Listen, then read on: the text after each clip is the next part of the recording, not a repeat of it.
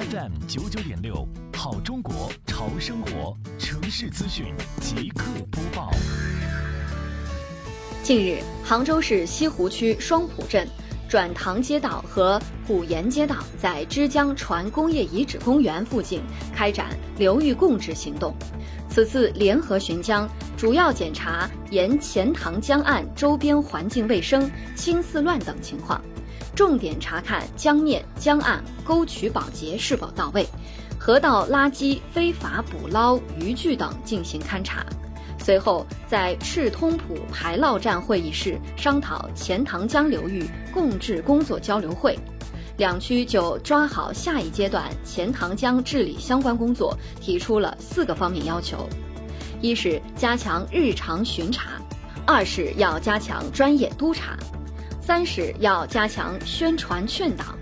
四是要加强联动治理，